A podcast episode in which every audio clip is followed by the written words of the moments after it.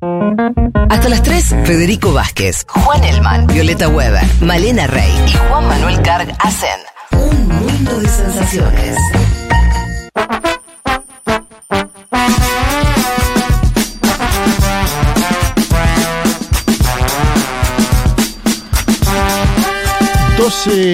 Veinticinco. Vamos a empezar ahora ya mismo con el panorama. Van llegando algunos mensajes. 11 40 66 000. Nos dicen qué fue lo bueno de la semana de ustedes.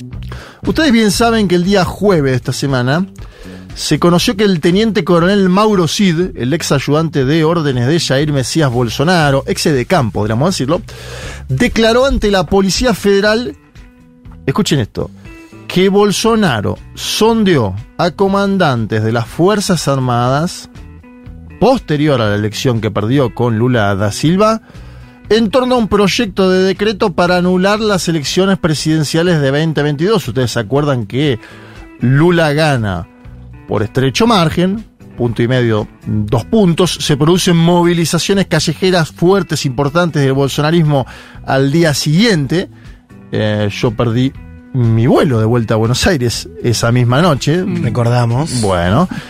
Eh, Leti Martínez tuvo problemas en viajar. Eh, digo esto para nombrar a algunos colegas que estuvimos allí, pero que esto fue lo perjudicó a toda la asociación, eh, a toda la sociedad, digo, brasilera. Fueron, fueron días muy inestables hasta que el miércoles habló Bolsonaro, ¿no? ¿no? No, dijo, ganó Lula, le voy a entregar la banda, no le entregó la banda, viajó a los Estados Unidos de América. Mm. El ex decán Mauro Cid vendió joyas, que también está declarando en ese sentido. Bueno, de acuerdo a Cid, Bolsonaro solo habría obtenido apoyo de el entonces comandante de la Marina, ¿sí? Él le fue a ofrecer a las Fuerzas Armadas, al conjunto de las Fuerzas Armadas, un proyecto de emitir un decreto que vuelva a convocar nuevas elecciones y suspenda las anteriores, ¿no? En base a un presunto fraude, según él. Eh, bueno solo habría obtenido del almirante, apoyo del almirante Almin Garnier, que era comandante de la Marina. Es un encuentro que se hizo en el Palacio de la Alborada el día 24 de noviembre, está fechado. No obtuvo apoyo, de acuerdo a Mauro Cid, esto es algo que se está investigando en la justicia, del entonces comandante del ejército de Brasil, el general Marco Antonio Freire Gómez, que aparentemente le dijo a Bolsonaro, si vos seguís adelante con este plan yo te voy a detener, te voy a tener que detener, algo así como si se te está yendo la mano, Cortala, amigo. sí. Cortala Pipo, ¿viste? El video de, hay un video de Maradona que le dice a Pipo Gorcito, cortala Pipo. Bueno, eh, el general Marco Antonio Freire Gómez le dijo cortala Pipo a Jair Mesías Bolsonaro. Y de acuerdo al medio valor económico, el brigadier de la Fuerza Aérea, la tercera de las Fuerzas Armadas de Brasil, Carlos Batista, guardó silencio. Es decir, uno a favor, uno en contra y uno en silencio es decir, se quedó sin apoyo Bolsonaro, ¿no? Para hacer eso. Hay un problema adicional para Bolsonaro que es que han descubierto en un video, en un live que hizo el propio 30 de diciembre del año pasado, algún indicio eh, de prueba en ese sentido. Se le llama prueba insidiaria en Brasil, de acuerdo al Código Penal brasilero. Es cuando vos das cuenta de una situación que probablemente suceda o que querías que suceda, la dejas bien asentada. Bueno, esto va a servir como eh, testimonio en la causa. Este live de Jair Bolsonaro del 30 de diciembre lo escuchamos y lo traduzco después. A ver. Eu busquei, dentro das quatro linhas, dentro das leis, respeitando a Constituição, saída para isso aí. Se tinha uma alternativa para isso, se a gente podia questionar alguma coisa ou não questionar alguma coisa. Agora, muitas vezes, né, dentro até das quatro linhas, você tem que ter apoios. Alguns acham que é o Pega a BIC, assine, faça isso, faça aquilo. Está tudo resolvido. E repito, em nenhum momento fui procurado para fazer nada de errado. Violentando, seja o que for. Eu entendo que eu fiz a minha parte. Estou fazendo até hoje a minha parte. Bueno, traduzco a quien entonces era presidente de Brasil, lo pongo en el marco 30 de diciembre. Estaba todavía el tipo en funciones. Dice, yo busqué dentro de las cuatro líneas, dentro de las leyes, respetando la constitución, una salida para esto, dice Bolsonaro. Si había una alternativa, si se podía cuestionar alguna cosa o no cuestionar alguna cosa. Ahora, muchas veces, dentro de las cuatro líneas, uno tiene que tener apoyos, dice Bolsonaro. Algunos me dicen, tome la VIC y firme. Haga esto, haga aquello. Yo entiendo que hice mi parte, estoy haciendo hasta hoy mi parte, ¿no? Un Bolsonaro que da a entender que algunos le aconsejaban que firme un decreto, que suspenda. Que agarre la lapicera. Eh, claro, exacto. La, la, lapicera, ¿no? El pedido tanto de la lapicera que se hizo en la, en la Argentina. Pero fíjense, ¿no? Como dice directamente, ahora muchas veces dentro de las cuatro líneas uno tiene que tener apoyo. Él siempre habla de las cuatro líneas como diciendo me manejé en el marco constitucional, pero si se confirma esto, que Mauro Cid anuncia en su delación premiada a la Policía eh, Federal de Brasil, estaríamos hablando de un Bolsonaro todavía más complicado en términos judiciales. Acuérdense bien ustedes que él ya enfrenta la causa por las joyas árabes, ¿no? Ujú, Joyas patrimonio público del Estado brasileño que se habría vendido en los Estados Unidos de América y que supuestamente era para él mismo. Y el columnista de Wall que da a conocer todo esto, Josías da Souza, hizo un análisis en la semana que vamos a escuchar porque me parece interesante para poner en contexto con lo que puede llegar a suceder de acá en más para Bolsonaro en la justicia brasilera investigando este intento ¿no? de suspender el traspaso presidencial, si querés, que es lo que eh, en este momento se está investigando, ¿no? nucleado a la vez con lo que pasó el 8 de enero. Y nucleado a la vez con lo que fue la conversación con los embajadores, donde Bolsonaro desconfiaba del sistema de votación electrónica de Brasil. Escuchamos a este columnista de la cadena Wall de Brasil, Josías da Souza, que es quien comunica esta noticia, ¿no? A quien le llegó obviamente la información de parte de la Policía Federal. Essa live constitui, na opinião da Polícia Federal, um indício de que eh, o Bolsonaro, derrotado pelo Lula, conduziu ali as tratativas golpistas que são agora relatadas pelo Mauro Cid. Duas semanas depois dessa da transmissão eh, ao vivo dessa live do Bolsonaro, eh, em 12 de janeiro, a Polícia Federal apreendeu na casa do ex-ministro da Justiça, Anderson Torres, a minuta de decreto presidencial para instaurar eh, estado de defesa no Tribunal Superior Eleitoral. O objetivo era eh, promover uma intervenção que possibilitasse a reversão do resultado da eleição. No celular do Mauro Cid, a Polícia Federal encontrou minuta de um decreto sobre estado de sítio, eh, uma operação militar de garantia da lei e da ordem. eh, os investigadores trabalham para ligar todos esses pontos, a live do Bolsonaro, as minutas, o, o conteúdo do, do celular do, Bien, dice este columnista de Wall, este live, el de Bolsonaro, constituye, en opinión de la Policía Federal, un indicio de que Bolsonaro, tras perder con Lula, condujo las tratativas golpistas que son ahora descritas por Mauro Cid. Después de este live, el 12 de enero, la Policía Federal encontró en la casa del ex ministro de Justicia, Anderson Torres, la minuta de decreto presidencial para instaurar el estado de defensa en el Tribunal Superior Electoral. Acuérdense ustedes, este hombre además no solo era ministro de Justicia de Bolsonaro, posterior a Sergio Moro, sino que era el ministro de Justicia del distrito de Brasilia en el momento que se suceden los acontecimientos, ¿sí?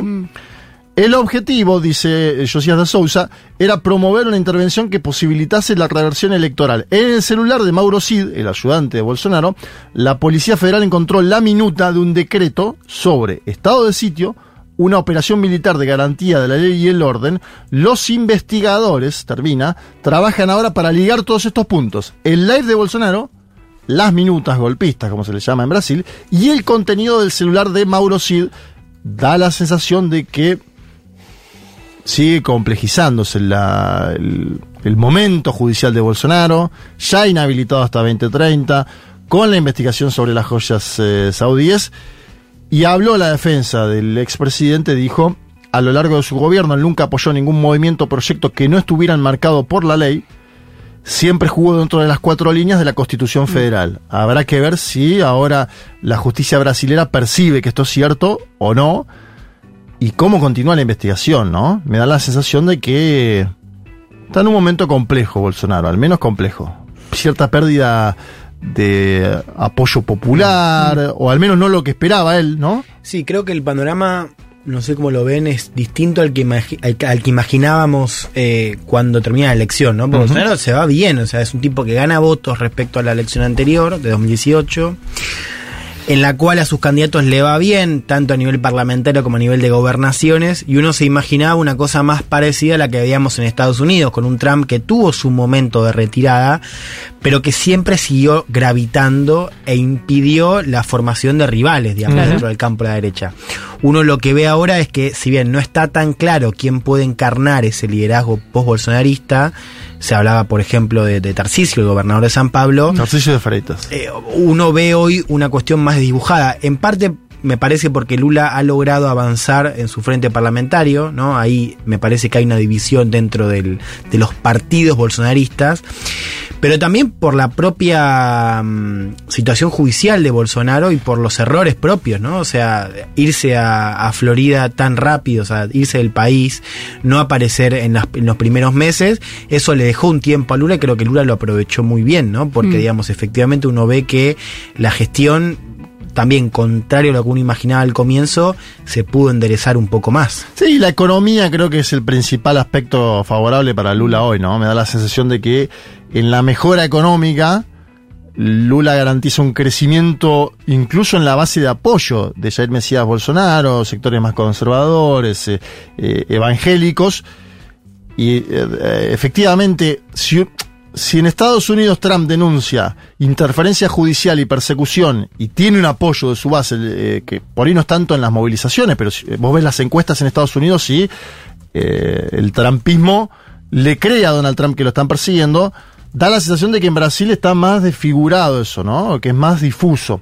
Aprovecho que mencionaste a Tarcisio de Freitas, el gobernador del estado de San Pablo, porque fue uno de los invitados a un encuentro que se hizo en la Argentina, y con esto vamos a la segunda noticia de este panorama. Mm, Lo quería traer porque es algo que para mí es grueso. El segundo encuentro del Grupo Libertad y Democracia, fundado por el expresidente Mauricio Macri, donde estuvieron Sebastián Piñera, expresidente de Chile, Guillermo Lazo, que podríamos decir que es virtual expresidente de Ecuador, Sí, ¿no? Todavía claro. es presidente, pero. eh, Mario Abdo, Marito Abdo, expresidente de Paraguay. Y atención, tres candidatas a presidentas. Patricia Burrich, Sí. de la Argentina. María Corina Machado, de Venezuela, que está, de acuerdo al Tribunal Electoral venezolano, inhabilitada, pero ella sigue insistiendo en que va a competir en las primarias y que va a ser la candidata que doblegue, según ella, a Nicolás Maduro Moros. Y también Xochil Gálvez, ¿no? La candidata de la alianza, el Frente Amplio Mexicano, que es un Frente Amplio conservador, Sí, podríamos decirlo. Anti-AMLO. Bueno, exacto. Eh, PRI, PAN y, y, y PRD. Ella viene del PAN, Xochil Gálvez. Bueno, participaron las tres. Primero vamos a escuchar a María Corina Machado, que sigue diciendo que va a competir el 22 de octubre y que va a doblegar a, a- a Nicolás Maduro Moro. Escuchemos a María Corina Machado en este segundo encuentro del grupo Libertad y Democracia. y porque hemos confiado en nuestras fuerzas y las fuerzas de nuestras ideas. Por eso hoy más que nunca creemos que Venezuela es un gran ejemplo de cómo se desmonta y se vence esa narrativa por más plata y medios que tengan. Y cómo con organización, con ciudadanía, con confianza y con aliados como ustedes, apoyándonos unos a otros, al final la libertad va a vencer. Esto lo vamos a demostrar el 22 de octubre, donde como decimos los venezolanos, se va a ratificar estos son los valores que nos unen y que vamos a ganar de calle, como decimos aquí. Contamos con ustedes. Bueno, ahí está María Corina Machado. Atención con un dato, que es que el Consejo Nacional Electoral de Venezuela ofreció este viernes asistencia al proceso de las primarias opositoras, que se tienen que hacer el día 22 de octubre, es decir, pronto, en un mes, ¿no? En un, en un mes. Y eso significaría, en caso de que exista asistencia, bueno, habrá que ver qué pasa con el caso particular de Claro. María Corina Machado, ¿no? Eso, o sea, porque está justamente inhabilitada. Está justamente inhabilitada por el propio. Claro, lo que ella, ellos lo que querían, el espacio de María Corina Machado, era hacerlo por fuera del Consejo Nacional Electoral, al que acusan de Sí. parcial, eh, parcializado por parte del gobierno de Maduro. Juan. Claro, no, lo que decíamos hace, bueno, ya no me acuerdo si eran semanas o Varias meses, semanas. ¿no? Que es que, eh, digo, esto anticipa una mm, futura posible división en la oposición, porque Exacto. el escenario va a ser un poco más o menos así. Machado va a ganar cómoda. Hay que ver cómo se llaman las primarias, pero las va a ganar cómoda. Y después va a aparecer la inhabilitación. Si es que se mantiene por parte del gobierno, uno tiende a creer que sí. Entonces, de vuelta, va a haber una parte de la oposición, seguramente la de Corina Machado, que diga, bueno, no vamos a participar, vamos a abstenernos, vamos a jugar a la abstención o al voto en blanco, lo que sea, y una parte de la oposición que va a decir, me imagino, pienso en alguien tipo Capriles, va a decir, no. justamente hicimos todo este recorrido para ir a elecciones y ganarles. Que vos no estés no significa que otros le podamos ganar. Entonces uno ve de vuelta un escenario de división. Hay un nombre que está apareciendo mucho que es el gobernador del Zulia, Manuel Rosales, un hombre que supo enfrentar a Hugo Chávez Frías en eh, elecciones presidenciales y asoma también como una cabeza de la oposición que despega en estos últimos días y semanas, ¿sí? Lo pongo en consideración porque hay muchos actores, vos bien nombraste a Capriles, Capriles tuvo una actuación eh, muy pareja contra Nicolás Maduro, eh, muy muy pareja tras la muerte de Hugo Chávez, había perdido abultadamente con Chávez, pero pocos meses después, cuando muere Chávez, va contra Maduro y queda muy cerca en el escenario electoral. Después, dentro de la oposición, perdió cierto peso, si querés, y luego vinieron elecciones de las del 2018, Sí. donde participó un sector minoritario de la oposición y un sector mayoritario no participó. Sí, uno lo que ve es que eh, en la oposición Machado parece ser el último tren, ¿no? En ese recorrido que uno ve, bueno, también a partir de la muerte de Chávez, ¿no? O sea, donde aparecen viejos políticos, después aparece Guaidó, Guaidó que, si bien su jefe político era conocido, un tipo que no era conocido él mismo, digamos, Exacto. Guaidó. eh, En, en Venezuela, Sí. eh, vida y muerte de Guaidó, estamos hoy en un momento donde Machado, que era paradójicamente o no, la que mostraba la, posi- la posición más radical Más justamente hardcore, de sí. no competir, ahora dice, bueno, me toca, compitamos y vamos a ver qué pasa. Bueno, habrá que ver cómo sigue ese escenario, lo vamos a seguir comentando. Quien también participó, y me gustaba traer el audio, del segundo encuentro del Grupo Libertad y Democracia, es el senador brasilero Sergio Moro, conocido por ser, eh, bueno, quien llevó a la cárcel a Luis Ignacio Lula da Silva, un hombre que está ahora en la presidencia de Brasil, un Moro que no está en su mejor momento político, hay que decirlo, to- esto es así, Ex ministro de Justicia. ex ministro de. Justicia, Jair Mesías Bolsonaro, después peleado por el tema de la Policía Federal, él quería tener su gente en la Policía Federal, Bolsonaro quería designar él mismo, Y después igual lo termina apoyando en la elección. lo termina apoyando en la elección porque es todos contra Lula, ¿no? Claro, Eh, somos todos... otra. Vamos a escuchar a Moro porque habló de las elecciones en Argentina. Acá en nuestro país vino Moro, estuvo en la legislatura Mm. porteña, que es la casa de los eventos polémicos de las últimas semanas, y dijo lo siguiente el senador brasilero Sergio Moro. Uma grande honra estar num grupo assim tão seleto, poder participar desse evento. Segunda vez que eu tive a oportunidade de estar aqui na Argentina, falando nesse momento tão especial, que não sabemos exatamente o que vai acontecer nas eleições em outubro, mas sabemos que se vai o kirchnerismo, né, que fez tão mal para esse país e dar uma oportunidade para esse país poder retomar aí o seu caminho.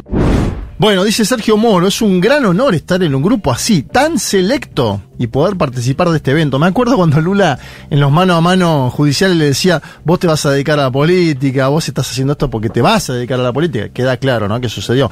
Segunda vez que tengo la oportunidad de estar acá en Argentina, dice Moro, hablando en este momento tan especial. No sabemos exactamente qué es lo que va a pasar en las elecciones de octubre, dice. Pero sabemos que se va el kirchnerismo, que le hizo tan mal a este país, dice Moro y darle una oportunidad a este país para volver a su camino. Bueno, ahí estábamos, en una, si querés, interferencia electoral, una opinión sobre lo que sucede en nuestro país. Habló también Sebastián Piñera y deslizó algo que tiene que ver con Javier Milei. Ahora escuchemos a Piñera. Y muchas veces hemos permitido que el desprestigio llegue a tal nivel en la política que se quede en un, en un claustro que algunos llaman castas, pero que en realidad en cierta forma hay que ver cuál es la responsabilidad nuestra. Nosotros muchas veces tenemos la ten- tensión o la tentación de echar la culpa de todo a los demás como el cojo al empedrado. Muchos de los problemas de América Latina es responsabilidad nuestra. Bueno, en parte se hace cargo, dice, muchos de los problemas de América Sí. Latina tenemos que ver nosotros. Y hemos permitido que se queden claustros que algunos llaman castas, ¿no? Da la sensación de que Piñera en la Argentina escucha algo de lo que sucede en Sí. la elección paso. Y también está hablando de Chile, Juan, a su forma, ¿no? Mira, dos apuntes sobre Sí. eso. Primero, estuve la semana pasada con un eh, una persona, miembro fundador del Partido Republicano de Cast Ujú. en Chile.